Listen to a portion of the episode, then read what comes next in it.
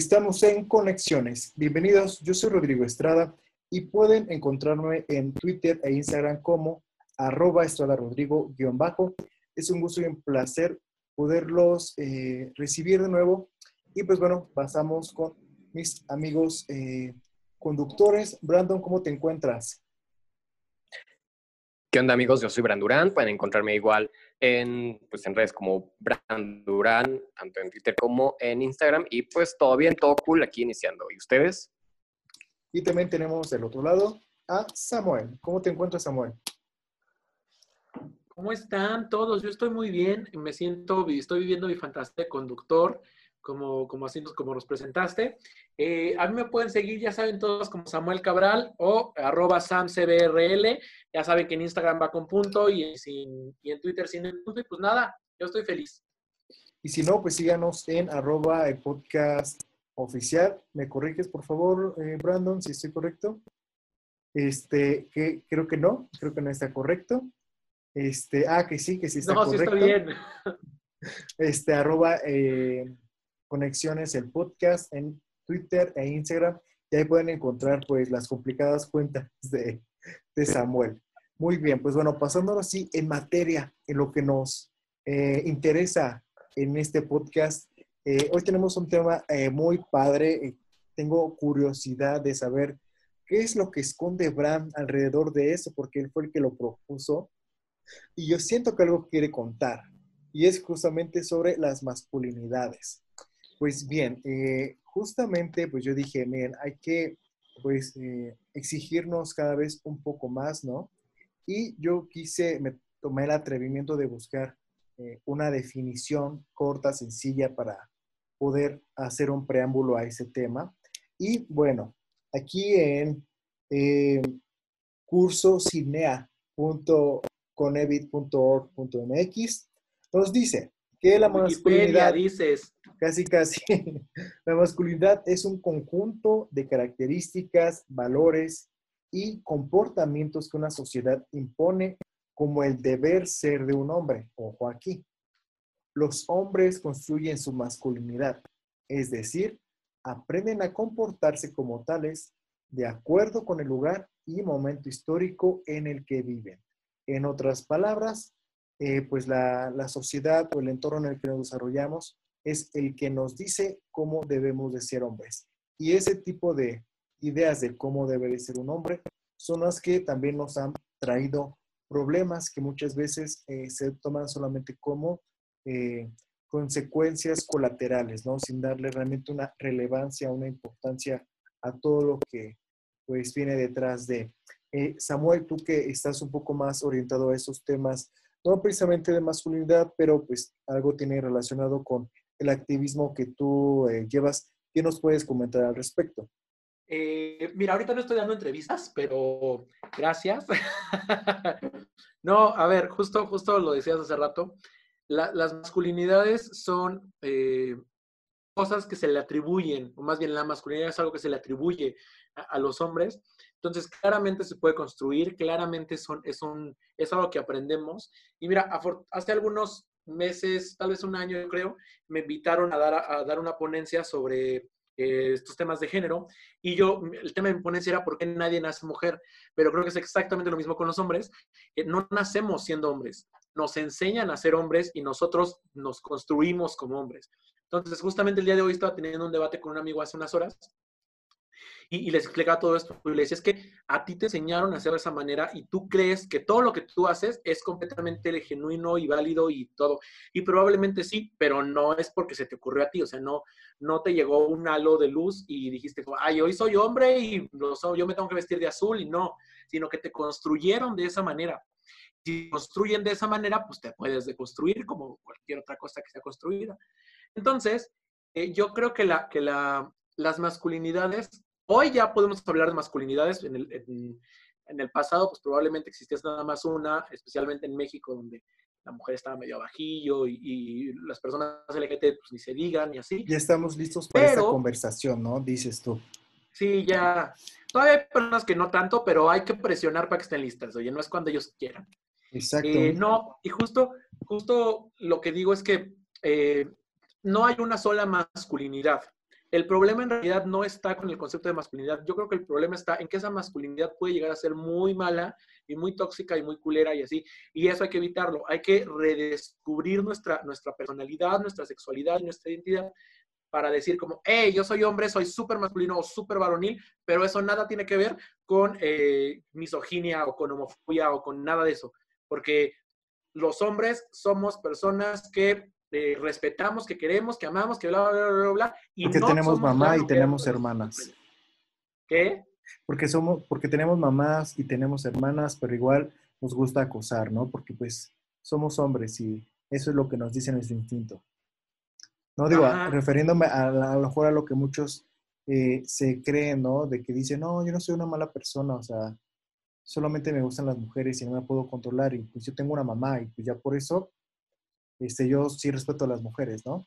Brandon, tú por otro lado, este... No, y aparte, es, bueno, ya cállenme, cállenme. No, no, no, adelante, termina, termina. No, ya, ahorita me voy a mi otro podcast, gracias. No, no.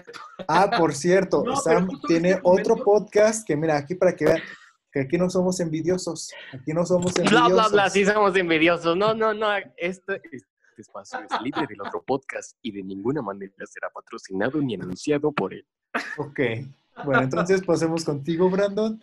¿Qué puedes comentar al respecto de, este concepto? No. Existe la edición. Exacto, exacto. Muy bien, amigos. Pues este tema eh, yo lo propuse porque es algo que a mí me interesa mucho, que me ha llamado mucho la atención desde muchos factores.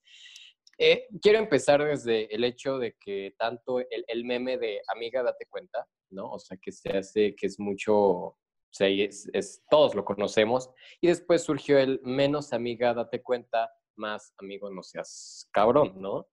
Y de ahí, eh, porque en el culero. sentido... No, sí, no seas culero, exactamente. O sea, eh, hay, hay, tantos temas que, que, hay que abordarse en el aspecto, por ejemplo, de los, lo que mal llamado se llama machismos cotidianos, digo, perdón, micromachismos y que debe llamarse machismos cotidianos, vienen, de eh, la concepción que tenemos sobre masculinidad y en efecto, como dijo Sam, lo que nos han enseñado que es la masculinidad, ¿no? Es importante para nosotros tocar este tema porque creo que los tres hemos vivido eh, masculinidades tanto muy parecidas, pero a la vez muy distintas. Para esto yo quiero tocar un tema que, o bueno, una anécdota. Yo recuerdo, por ejemplo, yo eh, cuando era antes, bueno, cuando era pues, más este chavito, más morrito. Hace dos años. Yo tenía esto? No, o sea, este. No, o sea, cuando era literal, pues eh, cuando estaba en la infancia. Eh, yo tenía la voz muy delgada, o sea, era una, era una voz muy... Eh, muy aguda. Muy aguda, exactamente. Yo me acuerdo mucho que un tío me decía así como de que no hablara como niña, ¿no? O sea, que hablara como más grave. Entonces eso se me quedó muy marcado. ¿Sabes? O sea, cómo desde niños se nos, eh, se nos crea, se nos infunde, se nos inculca el cómo debe ser un hombre, ¿no? En el sentido también de que eh, como todo, todo es un constructo social, las estructuras sociales eh, rigen los comportamientos tanto de hombres como de mujeres y si bien, por ejemplo, el, las charlas feministas eh, abordan muchos temas en el aspecto del acoso, del consentimiento afirmativo, de eh, mucho todo esto. Realmente, eh, pues el problema somos nosotros, o sea, los, los hombres. Desde, tenemos, desde el lado del opresor, ¿no? Y, y, tenemos que hablar ahora sí que de hombres a hombres respecto a lo que estamos haciendo mal desde, y, pero también identificando el problema, o sea, como dijo Sam, o sea, todo esto que, que nosotros creemos ser no, no es de gratis, o sea, en, eh, en algún momento cierto grupo eh, hegemónico de poder eh, decidió que las reglas eran así y se siguieron perpetuando. Veo la cara de Sam un poco como, ¿no? ¿O se no, él ahí está, él ahí está. Ok, bueno, entonces, y, las reglas se siguieron eh, perpetuando, por lo que em, nosotros definimos cómo, cómo, cómo llevamos la masculinidad, ¿no? También, ¿qué, qué no ayuda? toda esta cultura pop, las películas, ¿no? Todo lo que enseñan que los hombres deben ser este, estos tipos rudos, eh, que reprimen sus sentimientos, que no, eh, no se expresan, que, como dicen, que llorar es de niñas, ¿no? Todas expresiones. Hay un video muy bonito, eh, bueno, más bien más que bonito, es muy fuerte, donde reúnen a niñas y a mujeres en edad pues joven, adultas, y les dicen, corre como niña, haz esto como niña. Entonces, eh, ¿cómo es que el sentido de eh, lo femenino se torna eh, negativo? ¿Cómo es que las cuestiones femeninas, que son, repito, un constructo social, se toman como negativas? Que desde ahí también viene esta las cuestiones de homofobia que eh, traen de fondo misoginia. O sea, ¿por qué eh, un hombre que comparte ciertas características que no embonan dentro de eh, la ideal de los hombres, del ideal masculino, es malo? O sea, ¿por qué si un hombre tiende a y, a lo femenino, voy entre comillas, pero entrecomillándolo, o sea, lo estoy entrecomillando, o sea, porque eso se nos ha enseñado que es femenino y por lo tanto se ha enseñado que es malo y, por, e, y de ahí vienen tanto estas cuestiones eh, de, de, homofobia y de misoginia.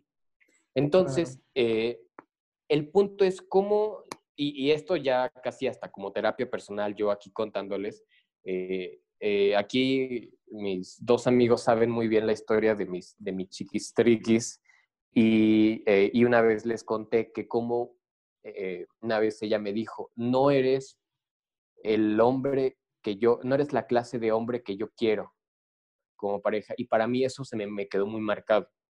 O sea, porque entonces yo decía, entonces, ¿qué debo ser? O sea, ¿qué, qué, qué tipo de hombre tengo que ser? ¿No? Porque yo siempre me he considerado que no encajo en, eh, digamos, lo que se dice que un hombre es.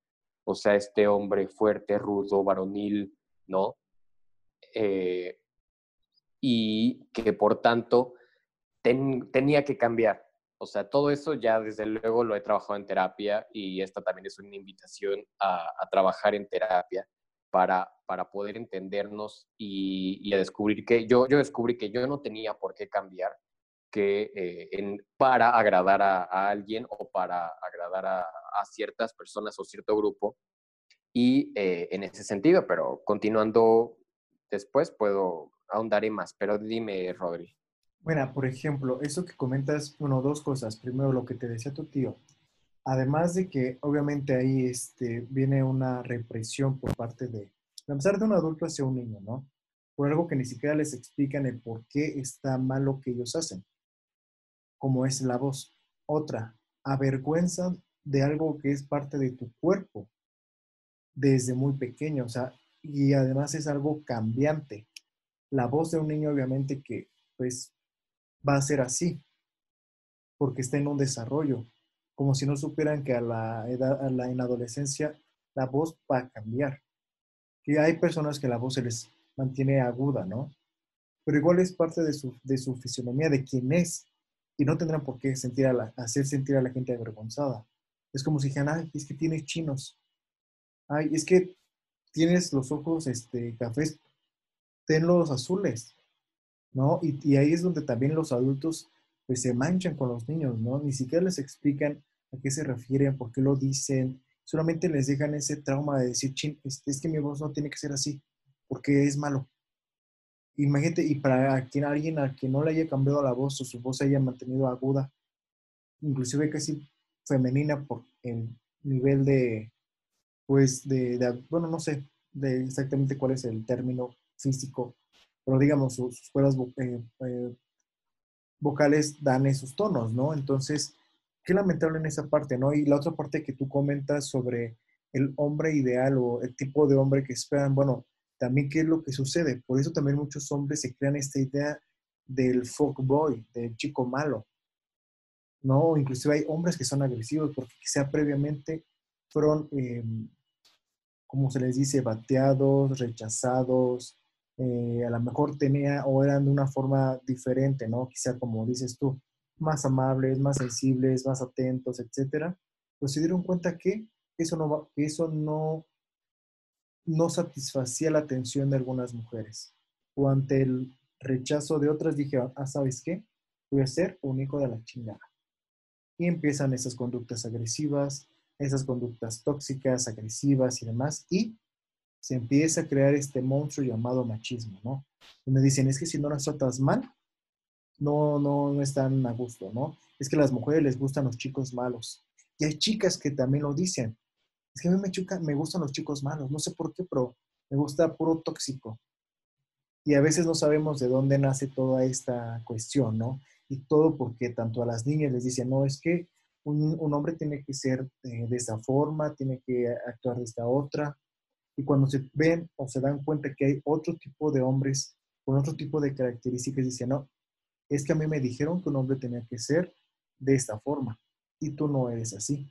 Entonces, yo no te necesito, yo no te quiero, necesito buscar el que a mí me dijeron. Y lo mismo pasa con los hombres heterosexuales, ¿no? Es que una mujer tiene que ser así y así. Y pues tú no estás cumpliendo con esas reglas, ¿sabes qué? Este, mejor la dejamos. A ver si encuentro otra, ¿no? Y también en el caso de los hombres, como que se dan muchas, bueno, los hombres heterosexuales, se dan como que muchas libertades en, ese, en esa cuestión de deliberar quién es una buena mujer. Porque primero quieren como que probarla y después ya desecharla. Y nunca encuentran la mujer ideal. ¿No? Entonces, ahora sí, Sam, eh, algo que nos quieras comentar sobre lo que nos ha contado y compartido este Brandon. Sí, a ver, yo quiero rescatar algo que me parece importantísimo.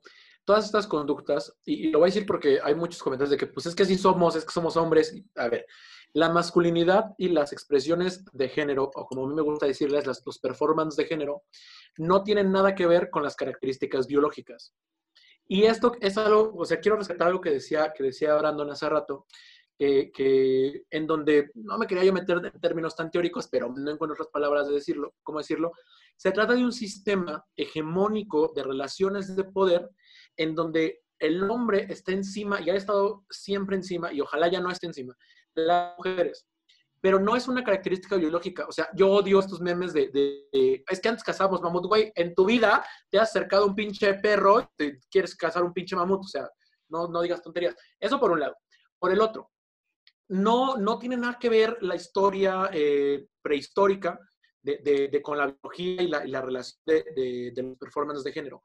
Lo que pasa es que nos construimos para que un grupo esté encima del otro. Ya lo decía Marx, pero no quiero sonar muy chailo. Eh, a final de cuentas, estas relaciones de poder están basadas en la opresión.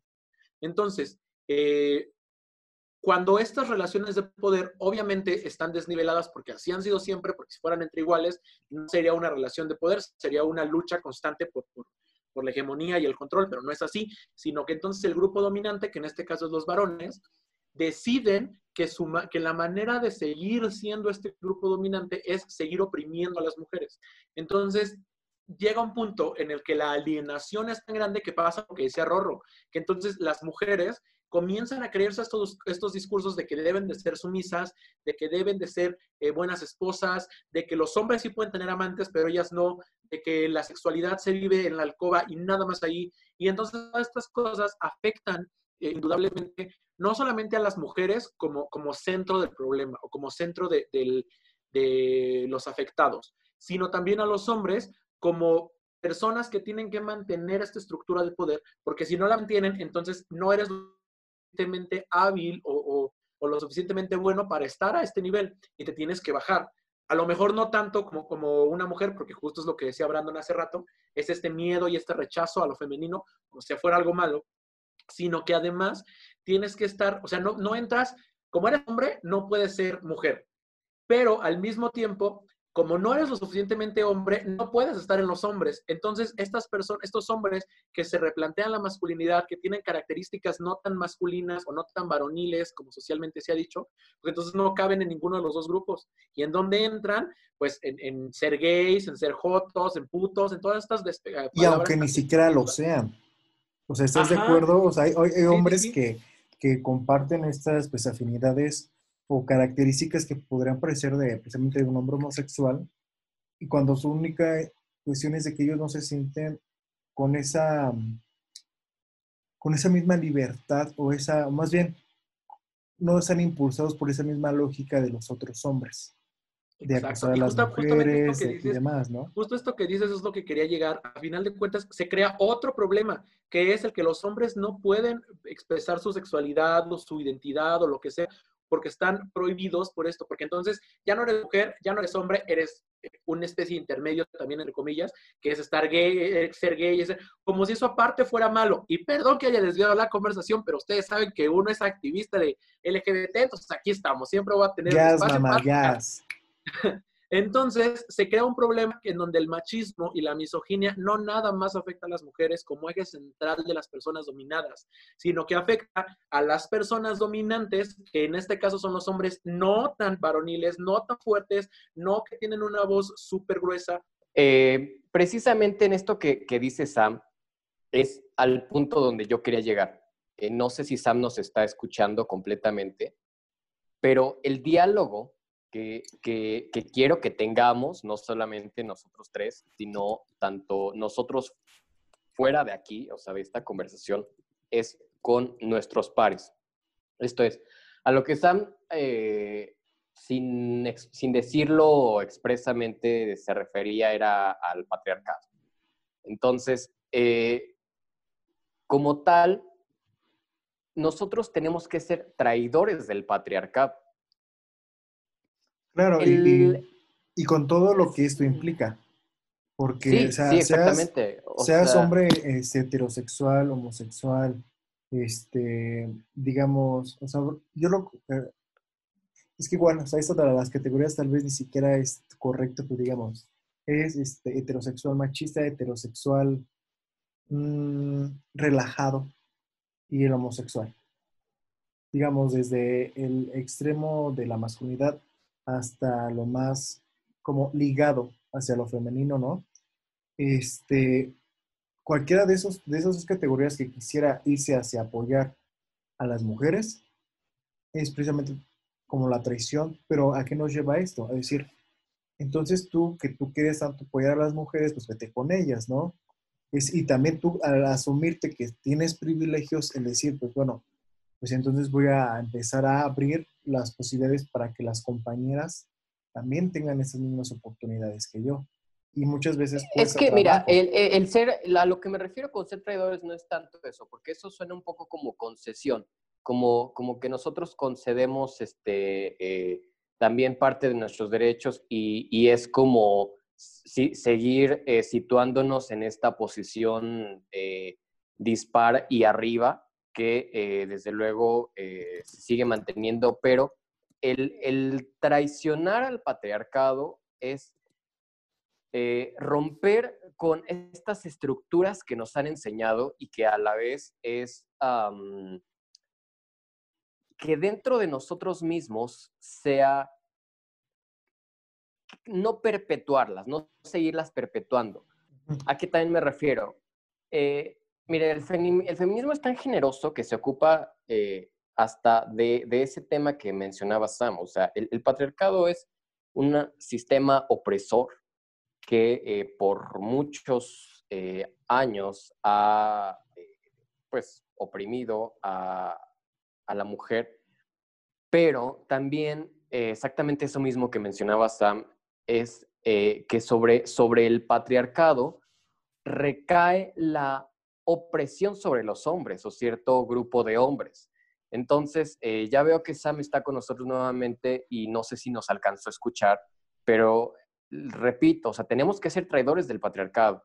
Tenemos que romper estas eh, cadenas y estas eh, posiciones en las que nos hemos situado y que desafortunadamente esto nos damos cuenta desde el privilegio. O sea, algo tan fácil de explicar eh, con otros hombres, porque eh, Sam le, comentaba a Rorro que el diálogo no es, no es eh, ahorita es entre nosotros y para los otros, en sentido de que otros hombres entiendan el privilegio que, que, tienen por el simplemente hecho de ser hombres. Yo le comentaba a un compañero del trabajo cuando pasó esto de la, del 9M, que él decía como de, no, es que también entonces nosotros ya no hay que, no hay que salir y que no sé qué. Yo le decía, mira, O sea, un ejemplo clarísimo. Cuando tú sales, o sea, ahorita, ah, porque el, el, el, claro ejemplo que siempre dicen de que es que nosotros también nos matan, sí, pero otros hombres. ¿Por qué? Porque desde la cuestión de eh, la tradición de la masculinidad que conocemos es que se crea una masculinidad tóxica y la masculinidad tóxica es estos signos de violencia que el hombre, al no saber eh, o al, tener como única herramienta la violencia, la ejerce. Entonces, el ejemplo que yo, yo le daba a este compañero era, a ver, yo, por ejemplo, salgo, si este, voy a la tienda un día a las nueve de la noche, yo me voy sin, sin reloj, sin cartera, sin celular, porque mi miedo es eh, que, me, que me roben, ¿no? Y el tuyo también es, pero cuando una mujer sale, no solamente está temiendo eso, o sea, a una mujer va con el miedo no solo que la roben, que la eh, asalten sexualmente, que eh, incluso que la priven de la vida. Y eso, el que tú no tengas ese miedo al salir de, de la calle, que no tengas e, ese miedo al usar el transporte público, es un privilegio que tienes como hombre y que tenemos como hombre. Entonces, esta conversación parte de darnos cuenta del privilegio que tenemos por el mero hecho de ser hombres. Ya después agrégale los privilegios que tienen eh, eh, como personas heterosexuales, como clases exactamente, de raza, pero eh, el, simplemente hecho, entonces, la conversación debe ser con otros hombres para que entiendan y entendamos todos, porque no es, no es algo lineal y, no es algo que de un día para, para otro ya te despiertas eh, deconstruido y ya, o sea, hay muchas situaciones en las que nos damos cuenta de eh, los machismos cotidianos que vivimos constantemente, ¿no?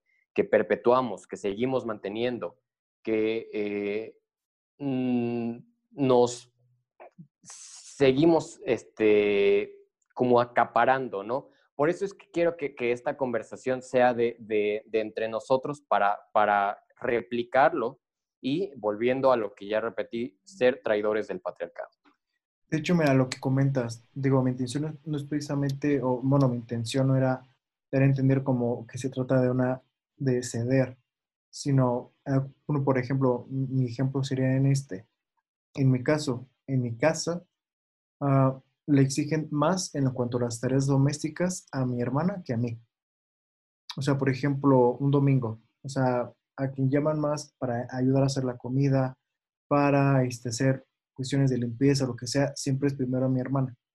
En dado caso que no esté o que de a tiro haga falta como que la ayuda, ah, ok, Omar, o bueno, Rodrigo, este, ven a ayudar en esto, ¿no? Si no, no. Y más bien ahí a lo que voy es como, entonces yo al estar consciente de mi privilegio, que por el hecho de ser hombre dice, no, es él, ¿cómo lo voy a llamar? Si él, pues, ahora sí que pues, para, para eso está mi hija, ¿no? Porque pues ella es mujer. Entonces tendría uno que decir, oye, pues entonces van a hacer limpieza, vamos a hacer esto, ok, bueno, que vamos a hacer todos. No, o sea, entrándole todos parejos. O sea, te digo, en mi privilegio, bueno, mi privilegio sería, ok, por ser hombre no me ponen a hacer tareas domésticas.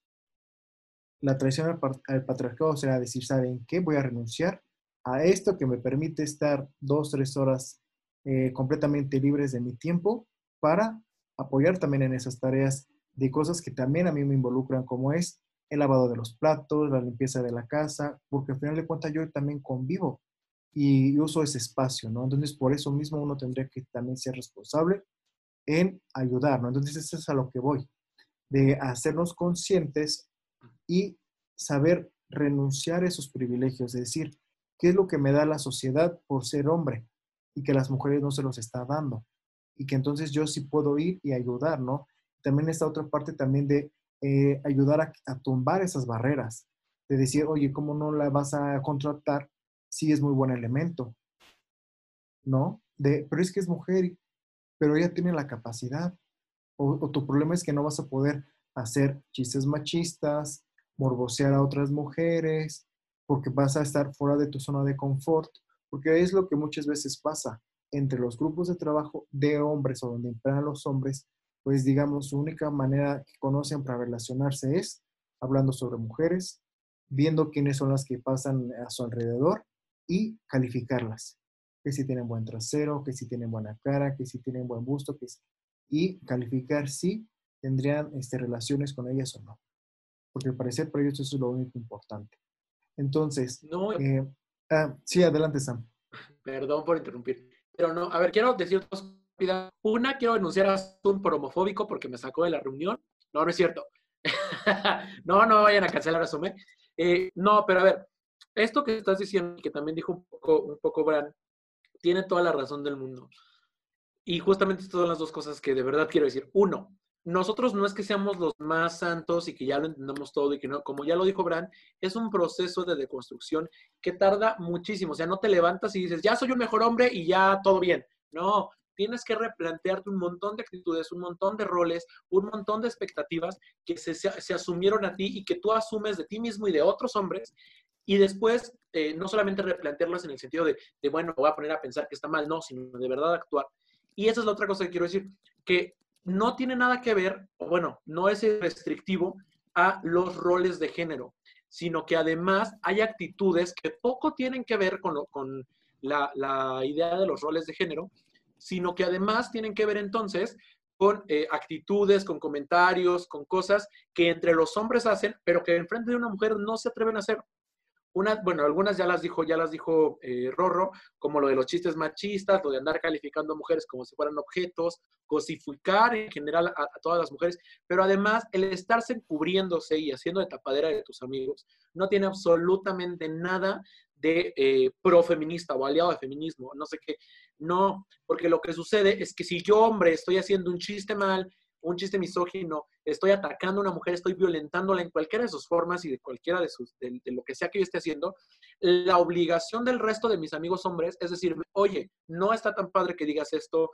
no está tan padre que hagas esto, no está tan chido que, que estés comentando y, cosificando a la mujer, porque no es un objeto, entonces, yo tengo que entender que eso está mal y que mis amigos me lo están diciendo para que eh, cambie, mejore todo el mundo. Pero entonces, hace una responsabilidad no solo con nosotros mismos, sino con otros hombres. Y es algo de lo que decía Abraham hace rato. A final de cuentas, el término, se dice que hay que ser traidores al, patriarcado, porque el término traición para los hombres históricamente ha sido muy difícil. Entonces los hombres se jactan o nos jactamos de ser súper leales y súper unidos y súper buen pedo entre nosotros, cuando no tiene por qué ser así. Y si tiene que ser de esa manera, pues que entonces sea para cosas buenas. Dejemos de ser unidos para andar teniendo un grupo de WhatsApp en donde se comparten nudes de personas que nada tienen que ver con el grupo, dejemos de ser unidos entonces para contar chistes misóginos y homofóbicos, dejemos de ser unidos para todas estas cosas que en realidad no ayudan en nada y entonces volvámonos unidos para explicarle a otros hombres que están haciendo las cosas males. Y sobre todo, y esto es algo que también quiero decir rapidísimo, yo no creo, o más bien últimamente me estoy replanteando lo de la cultura de la cancelación. Si nosotros estamos viendo que un hombre está haciendo comentarios de este tipo, no lo canceles, explícale. No, de nada sirve que lo bloquees de todos lados y lo mandes bien lejos y entonces la otra persona ya no se entere de lo que, de lo que hizo mal y ande por allá repitiendo las mismas actitudes, los mismos discursos homofóbicos y transfóbicos y lesbofóbicos y machistas y misóginos, etcétera, etcétera, etcétera, pero lejos de ti. Porque aunque no nos, no nos afecte a nosotros, el daño está ahí, los, las actitudes están ahí. Entonces, dejemos de cancelar a las personas y ayudémoslos a crecer. Todos en nuestra vida hemos, hemos sido machistas, hemos sido misóginos, hemos sido transfóbicos, hemos sido homofóbicos. A veces no nos damos cuenta y no las damos de santos. Pero el punto es reevaluar lo que hacemos, reevaluar lo que pensamos, reevaluar lo que decimos y cambiarlo para que no afecte la diversidad y la inclusión y todo esto por lo que tanto los, defensores de los derechos humanos y, los, activistas, pues queremos que suceda. Tampoco quiero, porque ya sé que está diciendo, ay, entonces ya no puedo hacer chistes y ya no, no, a ver, eh, un comediante que me gusta mucho, que es Daniel Sosa, dice en alguna entrevista que la comedia es tragedia, tiempo, y eso es comedia. Entonces, no podemos hacer un chiste ahorita de cosas que no están en, en, la vida y en la visión de algo gracioso. No vas a hacer un chiste de violaciones, no vas a hacer un chiste de pedofilia, no vas a hacer un chiste de homofobia, porque no es divertido. Otra cosa, en el debate que hubo hace unos días, eh, con toda esta polémica, Chomel Torres, todo, ahí decía por ahí eh, eh, uno de los ponentes que la comedia tiene que ser hacia arriba, le, le, tienes que tirar las estructuras, porque es de pobres hacia ricos, de obreros opresores. Y es una tontería que entonces entre obreros, entre morenos, entre mujeres, entre personas LGBT, entre minorías históricamente discriminadas, nos ataquemos. No hay razón. Si de por sí ya subimos una opresión, discriminación y violaciones de nuestros derechos, ¿por qué o bajo qué mente cabría el hecho de seguir atacando a alguien que todavía tiene condiciones peores que yo? Hay que cambiar, amigos. A ver, yo, yo ya, ya sé que mi discurso fue muy fuerte, sí, pero es que estos temas me emocionan. Eh, pero hay que cambiar, hay que revalorarnos las, las, cosas, las actitudes, las situaciones y ser mejores personas. Siempre es buen momento para cambiar y siempre es buen momento para aprender. Claro, eh, exactamente lo que comentas. Eh, nosotros agradecemos que te apasiones de esa manera, nos encanta. Y principalmente yo creo que tiene que ir por ahí, ¿no? El, el aprender a comunicarnos con los otros. El no nada más irnos con el hecho de decir, cállate, eh, eliminado, cancelado, porque eso no solo genera más odio. Sí, justamente esta cuestión de la cultura, que de hecho está mal dicho la cultura de la cancelación, más bien esa conducta de la del linchamiento digital. De hecho, eh, ahorita ahí ando con, queriendo hacer un proyecto sobre videos eh, explicando algunas cuestiones que pasan en el mundo del espectáculo, del mundo de los influencers, con un poco de algunos conceptos teóricos. Y justamente esta parte de la cancelación me ha interesado mucho porque, por ejemplo, pasó en el caso de Pepe y Teo, eh, en el Toma de mi Dinerita, que es un reality show que están haciendo ellos sobre drag, en el que invitaron a un influencer de Monterrey que se llama Un Talfredo. Ese Un Talfredo. Alfredo, sí, sí este, anteriormente estaba en un grupo llamado La Grupa, que es un grupo de fans de eh, RuPaul Drag Race, que es una, otra competencia de, de drags, eh, pero este caso es de, drag queens estadounidenses. Entonces, bueno, este grupo tiene una, eh, pues una tendencia a hacer comentarios, pues, desde denigrantes, a hacer, bueno, ellos le dicen bufarse, que es prácticamente, pues, hacerse bullying, pero ah. digamos, se llevan, o sea, es algo consensuado, o sea, dirán por ahí, se llevan y se aguantan. Pero, este, como este chico de Monterrey, un tal Alfredo, pues ha ido creciendo bastante en redes sociales, lleva ya 300 mil seguidores en Instagram, eh, realmente es un número eh, llamativo, ya ha tenido campañas importantes y demás. Como nosotros, ¿no? Ya casi llegamos a esa cifra. Mira, cada día más cerca de Yuya. y digamos que yo, yo lo califico así, que no digo que lo que haya comentado en un, momento en el pasado no, haya, no sea este, deplorable, este, no sé, o sea, e, es, es algo que estamos o la gente está en derecho de ser en desacuerdo, ¿no? Pero digamos, ya, ya fue cosa del pasado y yo estoy seguro que realmente su intención de esta, de esta cancelación que le hicieron a un tal Alfredo pues fue más una cuestión como de envidia, de decir, a ver, primero eras una churpia como nosotras, y ahorita pues como ya andas ahí este, en los 300 mil y tantos seguidores, pues mira, te vamos a bajar, te vamos a jalar de, de la greña. Así yo lo siento, porque supuestamente lo hacían porque habían, este, él en su momento había hecho mofa de un integrante de ese grupo que era, tenía sobrepeso y cosas por el estilo. Y resulta que, bueno, ahí tengo un amigo que es de la grupo y me dice, no, pues es la mascota del, del grupo. O sea, ellos mismos ofenden o se llevan con, el este, con este chavo, no recuerdo bien cómo se llama, y digo, o sea, ¿qué? O sea, me estás dando a entender que ustedes lo que están haciendo es cancelar a un tal Fredo por haberse burlado o bufado a este chico, pero ustedes también se burlan de él.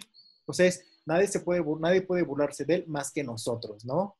O sea, no le encontraba la lógica. Además, que ya se estaban metiendo que si con Pepe de Pepiteo, que si con los Pepiteo, o sea, ya nada más era estar este, cancelando por cancelar. Es que tú dijiste y es que tú tienes que saber cómo deben de ser tus amigos. O sea, ya era una cuestión así como que yo le decía a mi amigo, oye, es que yo no le encuentro ninguna lógica. O sea, sí, estoy de acuerdo en que un tal Alfredo hizo comentarios eh, incorrectos, injustificados, que pueden dañar la, la autoestima de una persona pero ustedes van motivados por otras por otros sentimientos que no son los que ustedes dicen.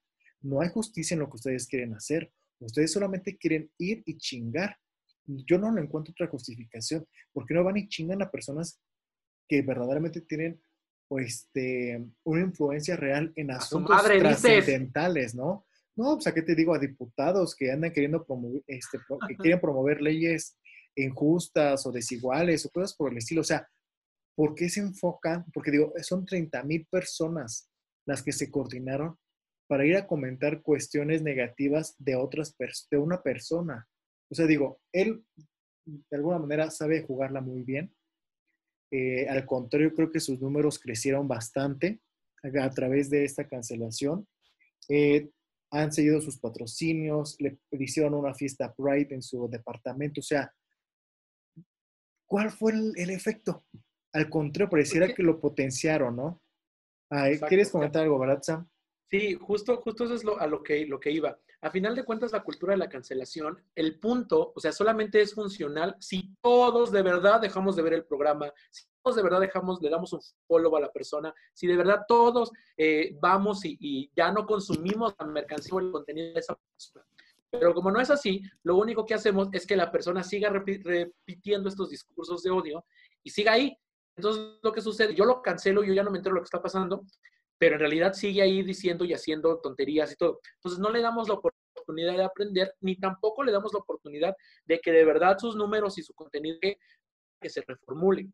Y sobre esto también de, las personas, digamos, famosas o así, hace rato mencionaba yo algo, algo de la comedia que creo que es importante también decir. Justamente con lo que pasó con Chumel Torres, eh, creo que también ahí, eh, por ejemplo, yo en su momento, cuando yo empecé a notar que primero como que parecía que era muy cómico, ¿no? Dices tú, ese, el,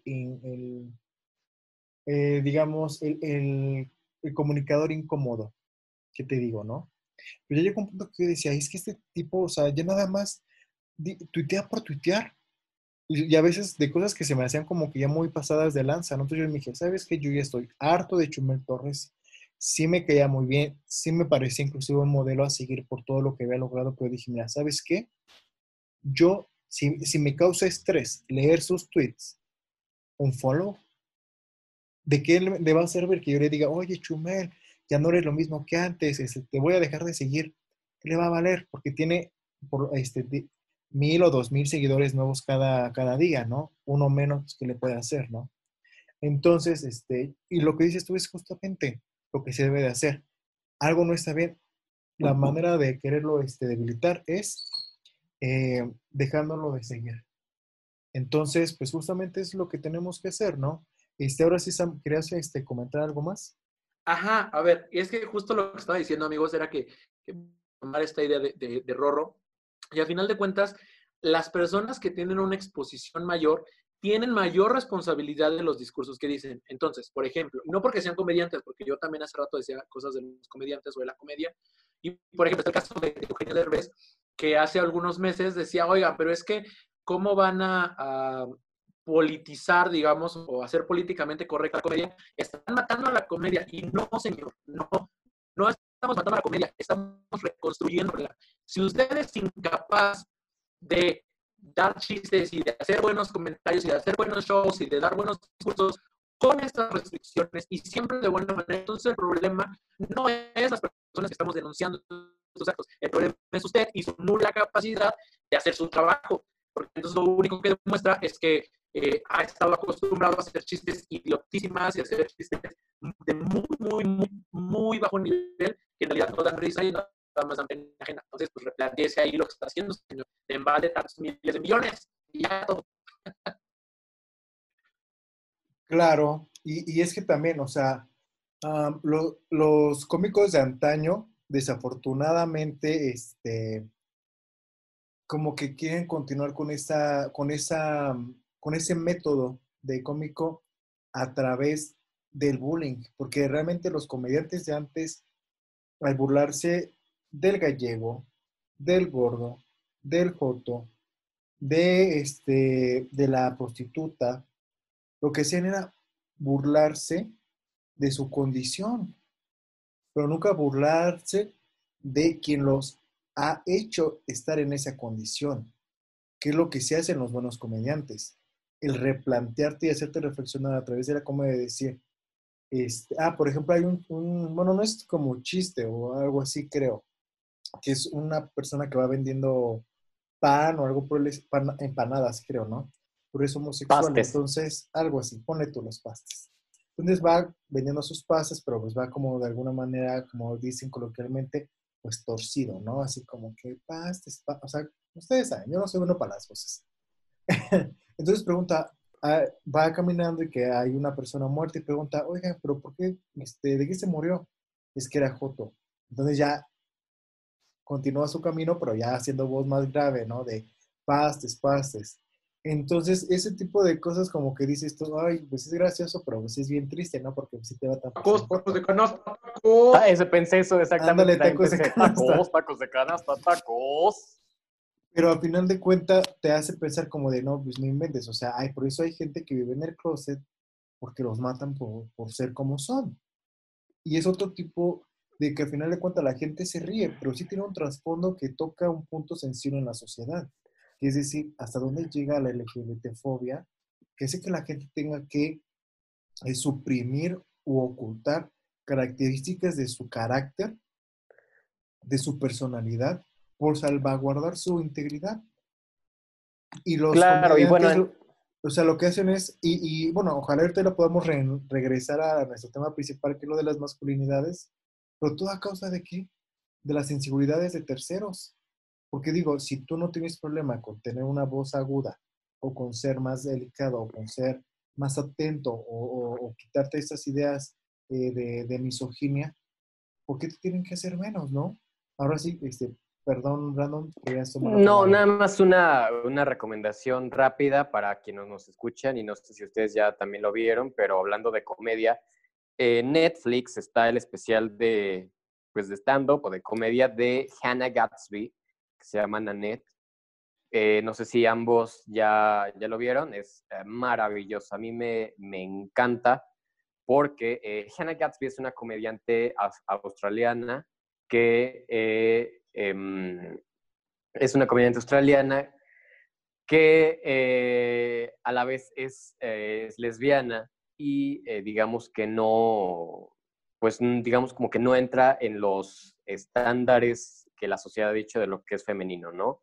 Entonces, en este especial eh, es desgarrador, la verdad, porque tiene dos partes, o sea, hay una parte donde es mero stand-up y después se vuelve muy oscuro en el aspecto donde dicen que por qué la comedia eh, revictimiza.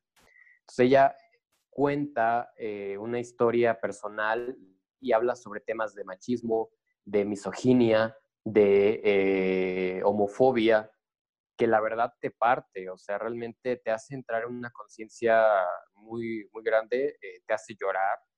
Y es, es, un, es un especial de comedia que, de hecho, muchos después lo criticaron, dijeron, eso no es una comedia, eso no es, digo, eso no es un eh, stand-up, ni siquiera monólogo, llega. Eh, y ahora salió, justo este, creo que en junio, se acaba de salir, eh, su segundo especial que se llama Douglas. Eh, este va, retoma muchos temas de, Nanette. También es muy bueno. Toca todavía temas igual muy, muy sensibles y sigue, eh, pues, pues tratando temas complejos. De ahí fue donde eh, ella, eh, además de ser comediante, tiene una licenciatura, ah, o bueno, un grado a nivel de licenciatura de historia del arte. O sea, ella menciona este aspecto de, si bien podemos retomar el aspecto de la cancelación, de el aspecto de separar al artista de la obra. Y es que, o sea, que muchos dicen, hay que separar al artista de, su obra, pero no. O sea, yo en lo personal eh, eh, estoy a favor de, que no, no puedes separar al artista de, su obra. ¿Por qué? Porque tenemos a grandes artistas, entre, lo entrecomillo, como Picasso, que Picasso era un hombre eh, misógino, que era un, un, hombre tan desagradable que precisamente se ve representado en sus pinturas. Y, en Annette, eh, Hannah lo explica de manera maravillosa y así ocurre eh, con muchos eh, dentro de la historia, o sea, cómo por su privilegio y por su poder de ser hombre es que lo eh, pudo ser este, posicionado y ha compartido su obra o su obra ha trascendido tanto, ¿no? Y en cambio, como otras, artistas, una, o han tenido que recurrir a seudónimos de hombres como George Sand, o eh, simplemente eh, han sido eh, pues invisibilizadas o su obra no ha trascendido tanto por el simplemente hecho de que son mujeres y desde ahí va esta concepción de la masculinidad. Y también algo, un tema que, que tocamos en el aspecto de la masculinidad tóxica, no sé si alguien ha visto la serie de Mad Men, que eh, pues es, de hecho tú deberías verla, Rodri, porque se trata de un despacho de como de comunicólogos, por así decirlo, de mercadólogos eh, de los 50. Entonces ahí se ve perfectamente reflejada eh, la, la, masculinidad tóxica, ¿no? O sea, como estos hombres que utilizan a las mujeres, que reprimen sus sentimientos. Y otro tema también muy interesante que pues no, no nos toca abordar en este, en este y menos como hombres, pero es la razón de la feminidad tóxica. La feminidad tóxica también, a diferencia de la masculinidad tóxica que se refleja en violencia, la feminidad tóxica es como eh, por el hecho de que está esta cofradía de hombres, las mujeres tratan de eh, igual perpetuarlo en el sentido de como estas eh, mujeres que dicen que el feminismo no las representa o, así, eso es feminidad tóxica, ¿no? O, y que se ve muy reflejado también en la, en la, sí, en la película de Mean Girls, o sea, cómo es la, el, claro ejemplo de, eh, de la feminidad tóxica, lo que mencionaba Sam, de que por qué entre minorías nos vamos a seguir echando tierra o nos vamos a atacar lo mismo pasa en, ese sentido, ¿no? La feminidad tóxica hace que eh, desde un punto de querer tener la validación masculina, eh, realizan una serie de comentarios o comportamientos y que lo mismo pasa con los hombres. También para seguir manteniendo este estatus de poder es que eh, tenemos ciertos comportamientos que siguen perpetuando la masculinidad tóxica. Y pues ese era como el breve comentario que no fue tan breve. Claro, y, mira, sobre todo que siento que, bueno, por ejemplo, esto que comentas de, la serie y lo que también la publicidad los medios de comunicación eh, tienen que ver en estas cuestiones de la masculinidad, lo vemos a diario. O sea, por ejemplo, en el mundo del espectáculo, muchos hombres son homosexuales, sin embargo, tienen que esconderlo apenas hasta hace unos cuantos meses esto ha ido cambiando. Hay, eh, ya hay más conductores. ¿Perdón? En el fútbol. Ah, en el fútbol, por supuesto, pero digo, vamos para, digo, digamos lo más trivial, que pues vendrían siendo, este, digo, los conductores, porque todos los actores como que les da miedo, ¿no? Pero, por ejemplo, tenemos ahí a Roberto Carlo, a Michelle Covarrubias, este, ah, no, perdón, Michelle Rubalcaba, Pepillo Origel, que es como de los de la vieja escuela que le sigue, como que dicen, yo no tengo por qué, ah, como que ellos son de la idea de que ellos no le deben nada al movimiento LGBT porque pues, ellos han podido salir adelante, etcétera, ¿no? pues también, perdón que te interrumpa bruscamente, pero un ejemplo claro era es Horacio Villalobos. O sea, ah, pero también ha cambiado, ¿eh? El, eh, pero aún así, en mucho, mucho, él eh, o sea, sí hay mm, muchas cosas eh, en, ¿cómo decirlo? Tal vez, por así decirlo, buenas o que ha hecho, pero también él mismo ha tenido muchos comportamientos homofóbicos. Homofóbicos. O sea, e, él, él eh, ajá, exactamente. O sea, tampoco, yo, creo que justo esto que están diciendo rápido, no, no tiene que ver con ser una excelente persona y siempre defender algo.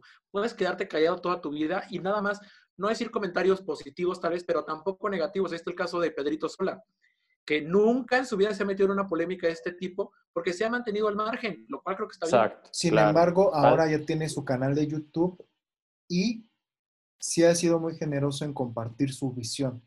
Porque, por ejemplo, ha hecho un video sobre cómo eran los bares de su tiempo que eran específicamente para gays. No nos dice cómo ligaba o por el estilo, pero sí nos decía cómo eran cómo era la dinámica. Y ha compartido para él cómo fue vivir eh, la homosexualidad en su juventud. Digo, con sus reservas, porque es una persona ya adulta que tiene otra idea de, de qué manera debes de compartir tu intimidad. Sin embargo, ha sido muy generoso, porque creo que él ha visto, porque al final de cuentas tiene un espacio muy grande en Ventaneando, sin embargo, ahí no le permiten hacerlo porque el enfoque es otro. Pero en su canal de YouTube como que lo usa, siento yo que sí lo ha empezado a hacer, a ayudar a inspirar a las generaciones. No solamente habla sobre cuestiones LGBT, habla más bien como de sus anécdotas, pero eso también lo integra.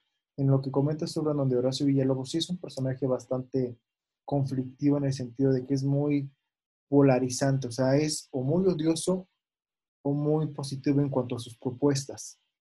Como que le ha ido costando el irse deconstruyendo y aprender a soltar lo que posiblemente también sufrió mucho de todo lo que, de, lo que comentabas, ¿no? De que a lo mejor le, porque él igual es súper delgado, súper, este, hasta tienes ciertos rasgos como que, pues, mmm, sí, delicados, o sea, se ve... Pues es que, bueno, Horacio Villalobos es, o sea, es, es, muy guapo. O sea, a mí me parece que, que, que, es muy guapo y precisamente ahí radica también otro de sus privilegios. O sea, él sí la ha pasado a lo mejor mal por, por, ser este, eh, un hombre gay, pero es eso, es un hombre y es blanco. Y desde luego, o sea, él ha tenido un privilegio, de hecho, si sigue su historia, él, él, él estudió Derecho y después estudió, eh, creo que en Londres, algo como de teatro. Entonces, o sea, estas oportunidades son privilegios que al final de este, cuentas tienes. de la esquina. Mm, ¿Cómo? Esas oportunidades no las tienes a la vuelta del Exacto, exacto, sí, o sea, entonces eh, la, la, conversación se reduce, o bueno, no más que reducirla, es volver a lo mismo, o sea, a entender los privilegios que tenemos, o sea, ya sea como hombres heterosexuales, hombres bisexuales, hombres, em, pues lo que quieras, pero el simplemente desde ahí parte el privilegio. Y desde ahí eh, ir entendiendo cómo eh, exactamente lo que decía Sam, o sea, si eh, hay muchas luchas que no,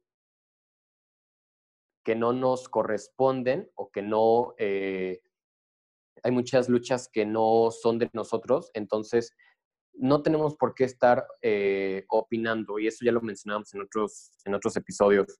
O sea, podemos mantenernos callados y lo mismo, o sea, con otros personajes. O sea, si no tienes nada bueno que decir, pues no digas nada. Exactamente. Chicos, nos queda ya este, muy poco tiempo de este podcast.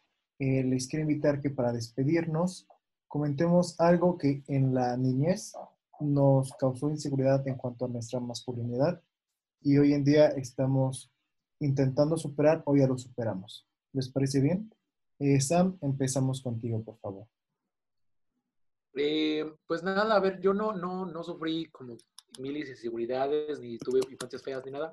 Pero siempre me, pregunté un poco por qué a los hombres se les asignaba el color azul y a las mujeres el color rosa, porque a mí siempre me gustó el color rosa. Entonces no es mi color favorito ni nada, pero eh, me gusta mucho.